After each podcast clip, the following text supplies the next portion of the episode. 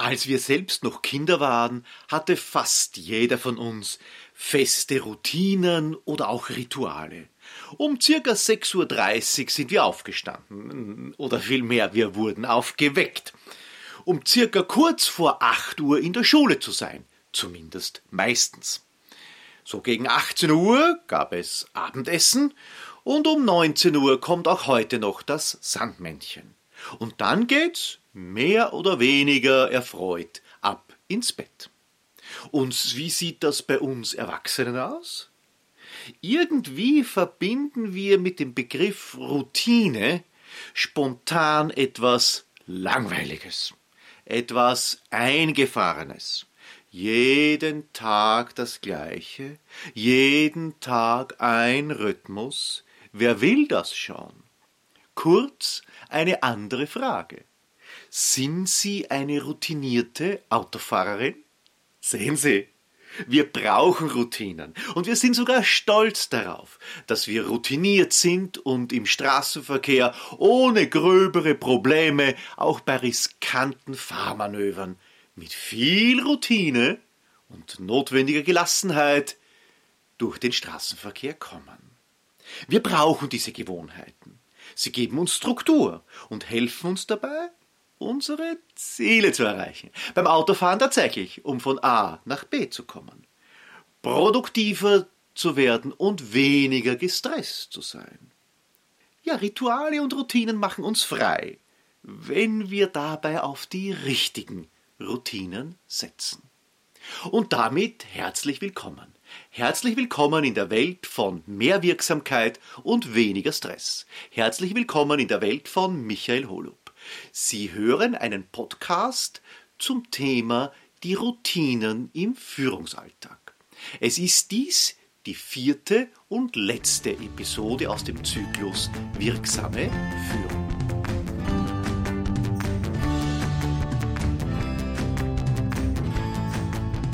Die erste Routine, die ich Ihnen empfehlen kann, in Ihrer Funktion als Führungskraft, ist das Face-to-Face-Meeting.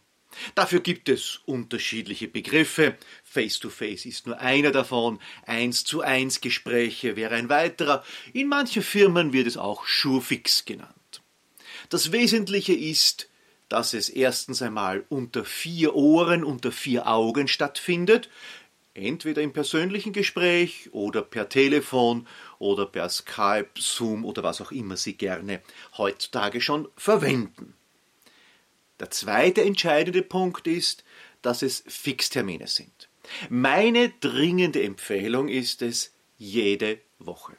Das können Sie mit Outlook oder auch mit Gmail sehr schön einstellen, jede Woche zur selben Zeit, dieselbe Dauer. Und die Dauer ist gar nicht so lange. 30 Minuten sollten eigentlich genügen. Und diese 30 Minuten, also diese halbe Stunde, können Sie sehr schön strukturieren. Die ersten zehn Minuten gehören auf jeden Fall Ihrem Mitarbeiter, Ihrer Mitarbeiterin, um zu berichten, was am Herzen liegt. Die zweiten zehn Minuten gehören dann im Wesentlichen Ihnen. Ganz so genau ist es nicht zu sehen, aber so als Größenordnung. Ja, und die letzten zehn Minuten, wenn da noch Zeit bleibt, was nicht immer der Fall sein wird, dann auch ein bisschen etwas über die Strategie, über den Ausblick zu sprechen. Also Fixtermin, 30 Minuten und ganz wichtig, mit jedem Mitarbeiter und jeder Mitarbeiterin. Damit ergibt sich auch automatisch, wie viele Direct Reports, wie man so schön sagt, kann eine Führungskraft tatsächlich bewältigen. Wenn Sie mit jedem Mitarbeiter, mit jeder Mitarbeiterin jede Woche eine halbe Stunde Gespräch führen, dann können Sie nicht 30 Direct Reports haben. Also die Größenordnung so von kleine Teams mit drei, vier äh, Teamkolleginnen und Kollegen bis hin zu, naja, so 10, 12, 15 wird es dann schon kritisch. Aber das ist dann ein anderes Thema. Die zweite Routine, die ich Ihnen ans Herz legen möchte, ist Feedback. Allerdings nicht das klassische Feedback, also mit Feedback geben, Feedback annehmen und all den verbundenen Tipps und Vorschlägen. Dazu gibt es ja übrigens eine eigene Episode in meiner Toolbox, in meiner Werkzeugkiste für äh, Führungskräfte und Manager. Heute geht es um den offenen Feedbackkreis.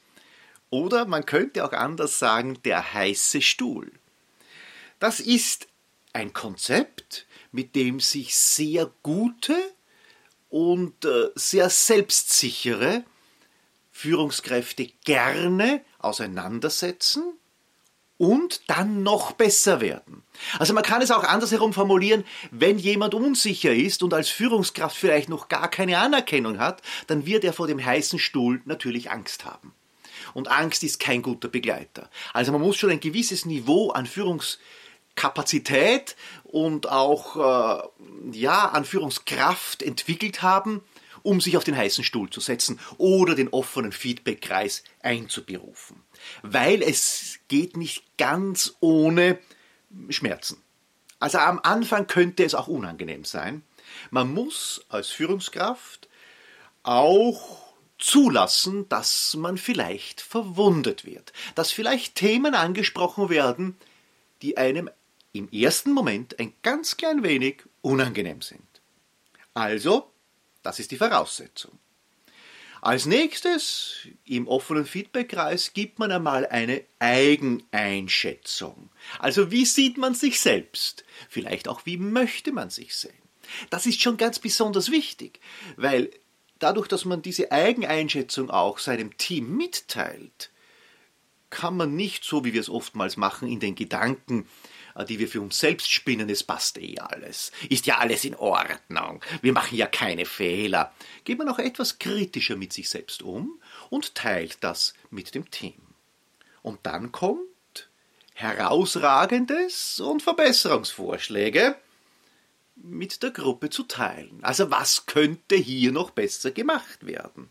Und zu guter Letzt dann das Peer-Feedback also das echte Feedback vom Team zu erhalten. Das setzt natürlich beim Team auch schon sehr viel Professionalität voraus. Also mit einem Wort gesagt, wenn Sie den offenen Feedbackkreis in Ihrem Unternehmen, in Ihrer Abteilung, als Geschäftsführer, als Abteilungsleiter schon umsetzen können, dann ist Ihr Team und Sie selbst schon sehr weit gekommen in der Entwicklung Führungskraft und Mitarbeiter. An dieser Stelle, weil es immer wiederum nachgefragt wird, ein paar Sätze zur Wortwahl. Es sollten die Sätze natürlich immer wertschätzend und tunlichst nicht übertrieben, aber doch positiv formuliert sein. Also ganz schön ist ein Einstieg, an dir schätze ich besonders das. Also meine etwas Positives herüberzubringen, wenn etwas da ist. Deine Stärken als Kollege, als Führungskraft sind insbesondere. Und dann geht es schon ein bisschen tiefer. Bitte zeige künftig mehr, weniger von. Also verstärke das eine, nimm beim anderen ein bisschen etwas zurück, das wäre für uns angenehmer. Was ich von dir brauche, um hier im Team gut arbeiten zu können, ist Folgendes. Also einen Wunsch zu artikulieren. Und natürlich gibt es auch den Punkt, an dieser Stelle, zum Beispiel in diesem Projekt, bei diesem Meilenstein im Projekt, habe ich von dir mehr erwartet. Und zu guter Letzt darf ich dir auch einen persönlichen Tipp geben, und das wäre folgender. Das sind Sätze, die tun noch nicht weh, fördern aber sehr wohl das Nachdenken die nächste Routine, das nächste Ritual, die nächste Fähigkeit, die ich herausstreichen möchte für Führungskräfte, ist Coaching. Hier gehen natürlich die Meinungen ein ganz klein wenig auseinander. Sollen Führungskräfte gleichzeitig Coaching-Funktionen beim eigenen Team übernehmen? Die reine Lehre von Coaching würde sagen, nein, ein Coach muss extern sein. Das könnte ich als ausgebildeter Coach natürlich auch vertreten, würde mein Geschäftsvolumen vielleicht sogar ausdehnen. Ich bin allerdings nicht dieser Meinung. Aus eigener Erfahrung und grundsätzlich bin ich der Meinung, dass Führungskräfte als Coach tätig werden müssen beim eigenen Team. Weil die Zeiten des Führens und die Zugänge zum Thema Führung haben sich verändert. War es vielleicht noch vor 10 oder 20 Jahren oder noch länger zurück die Anweisung, die als Führungsfunktion genügt hat, quasi knapp nach dem Befehl, der militärisch noch immer umgesetzt wird. So sind wir heute doch wo ganz woanders angekommen. Das heißt, Mitarbeiter wollen Erklärungen haben und das ist auch richtig so, weil mit der Erklärung wird das Umzusetzende klarer. Sie wollen natürlich auch Trainings haben, wo sie sozusagen im Trockenen mitüben können, vielleicht mit der Führungskraft, mit einem erfahrenen Kollegen, mit einer Kollegin. Und es geht dann weiter Richtung Beratung. Also wie könnte man dieses Thema lösen? Das Hinführen zu einer Lösung. Und damit ist es nur mehr ein kleiner Schritt zum Coaching. Weil Coaching ist Hilfe zur Selbsthilfe. Also nicht die Lösung anbieten wie bei der Beratung, sondern durch geschickte, natürlich auch beim Coach selbst trainierte Fragestellungen den Mitarbeiter, die Mitarbeiterin zur selbstständigen Lösung des Themas zu bringen. Und dann kann der Mitarbeiter und die Mitarbeiterin sagen, ach, so geht das. Jetzt bin ich selbst drauf gekommen und das ist natürlich um vieles besser, als es vorgegeben zu bekommen oder gar als Anweisung, vielleicht in schriftlicher Form, mitgeteilt zu bekommen. Also Coaching ist eine ganz klare Funktion und bitte, wenn Sie als Führungskraft noch keine Coaching-Erfahrung haben, es gibt genügend Ausbildung dazu, die eine oder andere hier vielleicht auch zu wählen.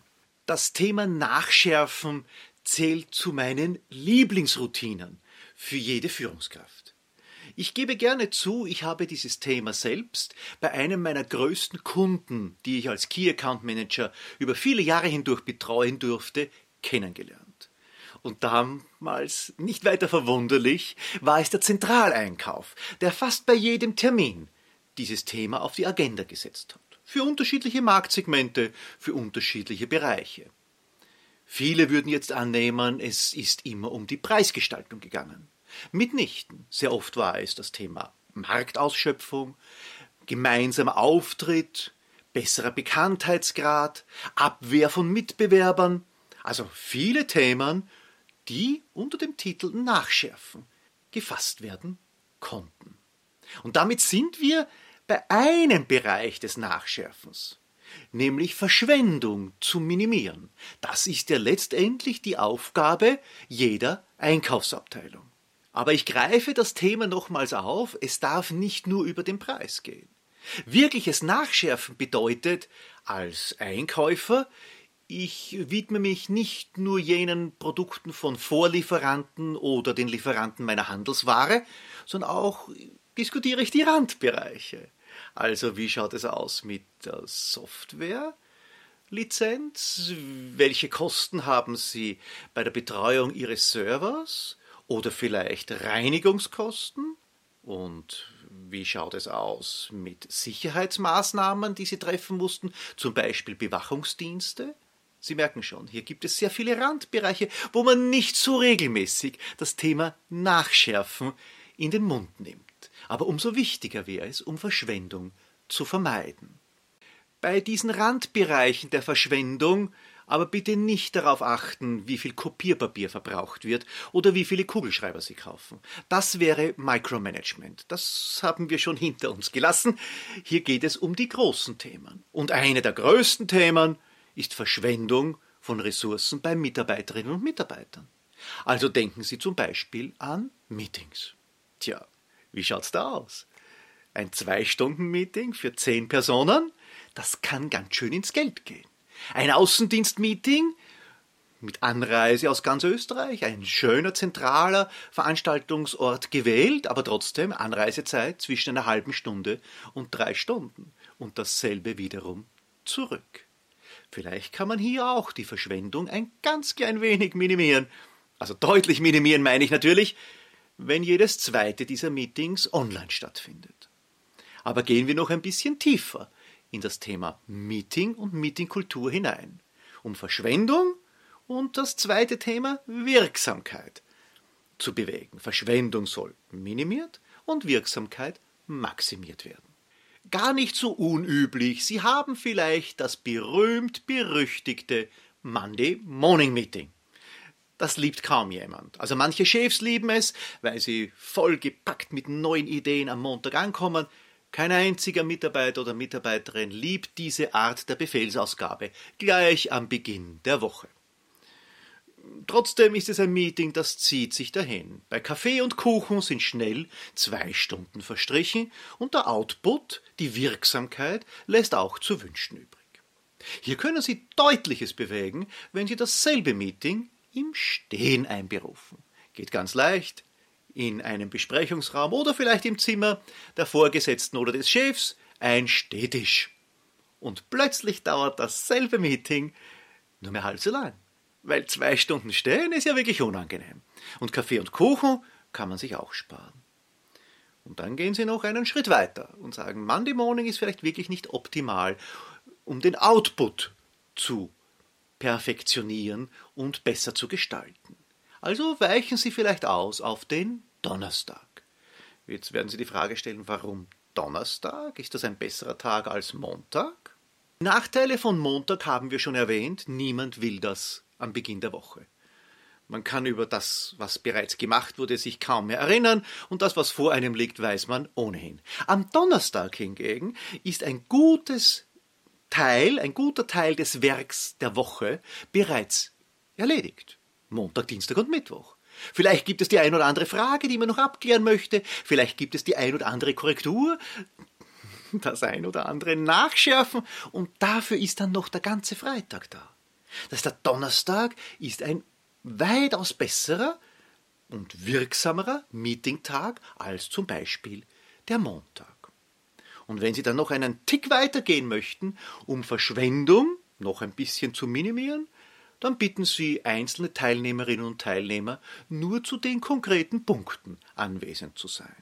Also, ganz einfach zusammengefasst, statt zwei Stunden Monday Morning Meeting im Sitzen haben Sie eine Stunde maximal Donnerstagnachmittag im Stehen und für manche Teilnehmerinnen und Teilnehmer bedeutet es, nur für diese 20 Minuten vorbeizukommen, um das eigene Thema zu präsentieren. Hier haben Sie in beiden Bereichen Gewaltiges erreicht, Verschwendung minimiert und Wirksamkeit verbessert. Wirksamkeit verbessern, wo würde das mehr passen als im Verkauf? Also auch hier ein kleines Beispiel, was Nachschärfen bedeuten kann. Angenommen, Sie sind Verkaufsleiter. Sie haben eine Vorgabe für Ihr gesamtes Verkaufsteam, 4% Umsatzsteigerung, der Einfachheit halber. Und Sie erreichen 4,5%. Ist doch alles in Ordnung, oder? 4,5%, das passt. Und dann kommt Ihr Vorgesetzter, der ein Meister des Nachschärfens ist, und legt Ihnen eine Zahl vor und sagt, schauen Sie, wir haben zwar 4,5 Prozent erreicht, davon allerdings muss ich in Abzug bringen die 1,5 Inflationsrate, weil die haben wir auch in unserem Einkauf. Das heißt, das ist ja keine wirkliche Nettoumsatzsteigerung, die haben ja Sie nur als Verkaufsleiter quasi geschenkt bekommen. Ein Aufjaulen werden Sie natürlich fabrizieren, aber im Endeffekt, die Nettoumsatzsteigerung ist nur 3 Prozent. Aber das Nachschärfen hat noch kein Ende. Das Gespräch nimmt eine unangenehme Wendung. Ihr Vorgesetzter legt Ihnen nämlich die Marktdaten vor. Und bei den Marktdaten ist der Markt um 6% gewachsen, inklusive der Inflation. Aber das bedeutet, Sie haben als Verkaufsleiter netto 3% erwirtschaftet, 1,5% schenkte Ihnen die Inflationsrate und weitere 1,5 Prozent fehlen ihnen, um Schritt zu halten mit dem Markt. Das heißt, sie haben letztendlich Marktanteil verloren. Das ist Nachschärfen im Außendienst. Und funktioniert Nachschärfen wirklich so einfach? Mitnichten. Nachschärfen muss als Idee, als Konzept, als Routine im Unternehmen zuerst einmal etabliert werden. Das heißt, jeder muss mit diesem Thema mehrfach möglichst in der Woche, zumindest im Monat konfrontiert werden, dass immer nachgeschärft wird, dass auch Erfolge nicht so genommen werden, wie sie sind und nur beklatscht werden, sondern auch kritisch hinterfragt werden, um noch einen halben Millimeter, zwei Zentimeter nachzuschärfen.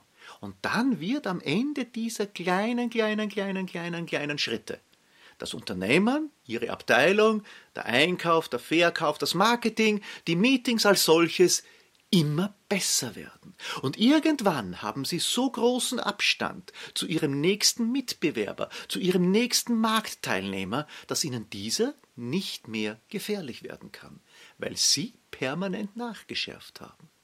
Die vorletzte Routine in meinem kleinen Potpourri ist jetzt Delegieren. Delegieren ist in der Managementliteratur ein liebgewonnenes Thema, wo man sich sehr verbreitern kann. Im Endeffekt sind es nur sehr wenige Punkte, die man beachten muss, und wenn es zur Routine wird, ist es keine Belastung. Das erste ist einmal, wer soll eine Aufgabe übernehmen? Das heißt, hier geht es darum, wer kann es am besten? Wer ist dafür geeignet? Wer hat schon den Reifegrad in seiner Funktion? Der zweite Punkt des Delegierens ist, welches Ergebnis möchte ich haben? Bitte ganz wichtig, das Ergebnis, nicht den Weg dorthin. Wenn Sie den Weg dorthin übergeben an den Mitarbeiter, die Mitarbeiterin, dann hätten Sie es besser selbst gemacht. Sie wollen ja auch die Kreativität, vielleicht den unorthodoxen Zugang das ein oder andere Mal auch haben und der Lernprozess für Ihr Teammitglied ist natürlich deutlich höher, wenn er oder sie selbst über den Weg entscheiden kann. Ganz entscheidend ist natürlich auch, wie wichtig ist das Thema. Es sollte das Thema, das Sie übergeben, das Sie delegieren, auch im Kontext des Ganzen gesehen werden damit man also eine Einordnung treffen kann, welche Bedeutung es hat. Und dann brauchen Sie natürlich auch eine Priorität. Die Priorität müssen Sie deshalb geben, weil Aufgaben vom Chef, von der vorgesetzten Führungskraft immer höchste Priorität bekommen. Und das kann manchmal schädlich sein. Also wenn Sie zum Beispiel ein einfaches Thema, Sie benötigen für nächste Woche Freitag eine Präsentation. Wenn Sie nicht dazu sagen, dass Sie diese Präsentation am Donnerstag am Abend haben möchten, dann wird diese Präsentation sofort erledigt. Und vielleicht andere, objektiv gesehen viel wichtigere Themen, bleiben dann hintangestellt. Also müssen Sie als Führungskraft hier klar artikulieren, wie ist die Priorität dieser Aufgabe. Ja, und dann geht es nur mehr darum, gemäß situativer Führung also wie weit in seiner Entwicklung ist der Mitarbeiter, die Mitarbeiterin, die Sie ausgewählt haben? Was müssen Sie noch mitgeben auf den Weg? Da sind wir von der Anleitung bis zum Coaching. Aber das, ja, das kennen Sie ja mittlerweile bereits. Und damit sind wir auch schon bei der letzten Routine. Und die ist, wie man so schön flapsig sagen kann, nicht von schlechten Eltern. Walk the talk. Also hier den Worten auch Taten folgen lassen. Oder mit einem Zitat oder einem Spruch vielleicht nicht Wasser predigen und Wein trinken. Mitarbeiterinnen und Mitarbeiter sind hier sehr hellhörig. Was wird gesagt? Was steht in der Unternehmensbroschüre? Was steht auf der Homepage? Und was wird wirklich gelebt? Nach welchen Prinzipien arbeitet mein Vorgesetzter, meine Vorgesetzte? Steht das im Einklang zu dem, was von mir selbst verlangt wird? Oder gibt es hier gröbere Lücken? Sobald hier Lücken auftauchen, orientiert sich jedes Teammitglied natürlich an der einfacheren Gestaltung. Das heißt, nehmen wir ein konkretes Beispiel. Der Vorgesetzte, die Vorgesetzte hm, gibt die Aussage, bei mir ist Pünktlichkeit eine Tugend. Also ich lege sehr viel Wert darauf, dass die Arbeiten pünktlich erledigt werden. Ich lege sehr viel Wert darauf, dass bei den Meetings pünktlich begonnen, aber auch pünktlich beendet wird. Und es sollte auch jeder zur angegebenen Zeit das Unternehmen verlassen können. Tja, und dann kommen die ersten Meetings. Und wer kommt immer zu spät? Und wer überzieht jedes Meeting? Daraus lernt jeder Mitarbeiter, jede Mitarbeiterin und wird sich entsprechend flexibel anpassen. Das bringt dann dem Team, dem Gesamtsystem nicht allzu viel. Im Gegenteil, es wird immer schlechter werden. Klassisch geht es bei der Walk the Talk Frage um zwei Elemente, nämlich Walk und Talk. Also Walk könnte man jetzt sagen, das Vorleben, wie soll es sein, und Talk, das darüber reden, das Artikulieren, warum, weshalb und wozu. Nun, wenn jemand weder vorlebt noch darüber redet, den kennen wir. Das ist der alte General. Im militärischen Sinn macht das vielleicht Sinn. Er muss es nicht vorleben, er kann den Befehl geben und jeder der Soldaten und Soldatinnen weiß, was er oder sie zu tun hat. Im beruflichen Kontext gibt es das hoffentlich nicht mehr. Das berühmteste Beispiel ist natürlich redet viel und handelt anders. Diesen Vorgesetzten, diese Vorgesetzte kennen wir. Das ist typisch nach dem Prinzip Wasser predigen und Wein trinken. Also es wird sehr viel geredet, wie es sein sollte, vorgelebt wird davon nichts. Leider gibt es auch oftmals den Einsamen, der selbst brav kämpft, die Prinzipien hochzuhalten, es aber niemandem erklärt. Damit kann niemand nachfolgen, weil nur durch das Tun des Vorgesetzten der Vorgesetzten geschieht noch gar nichts. Er ist, mit anderen Worten, einsamer Einzelkämpfer. Und damit nähern wir uns der Führungskraft mit Verantwortung. Sie spricht darüber, was erwartet wird, warum, wozu, mit welcher Zielsetzung und lebt es gleichzeitig für das gesamte Team und weit darüber hinaus. Auch noch vor dann haben wir Führung mit Verantwortung. Walk the talk. Routinen erleichtern das Leben einer Führungskraft. Heute haben wir kennengelernt Face-to-Face, Feedback, Coaching, Nachschärfen, Delegieren und Walk the Talk. Mehr zu diesen Themen, mehr Unterlagen finden Sie zum Beispiel in meinem Magazin, auf YouTube als Video, aber auch mit den Lernkarten, die für jedes Smartphone geeignet sind und ebenfalls gratis zur Verfügung stehen. Ich wünsche Ihnen alles Gute. Wir haben damit diese kleine Episodenfolge, vier Episoden insgesamt zum Thema wirksame Führung beendet. Ich wünsche Ihnen viel Erfolg, alles Gute und bis zum nächsten Mal.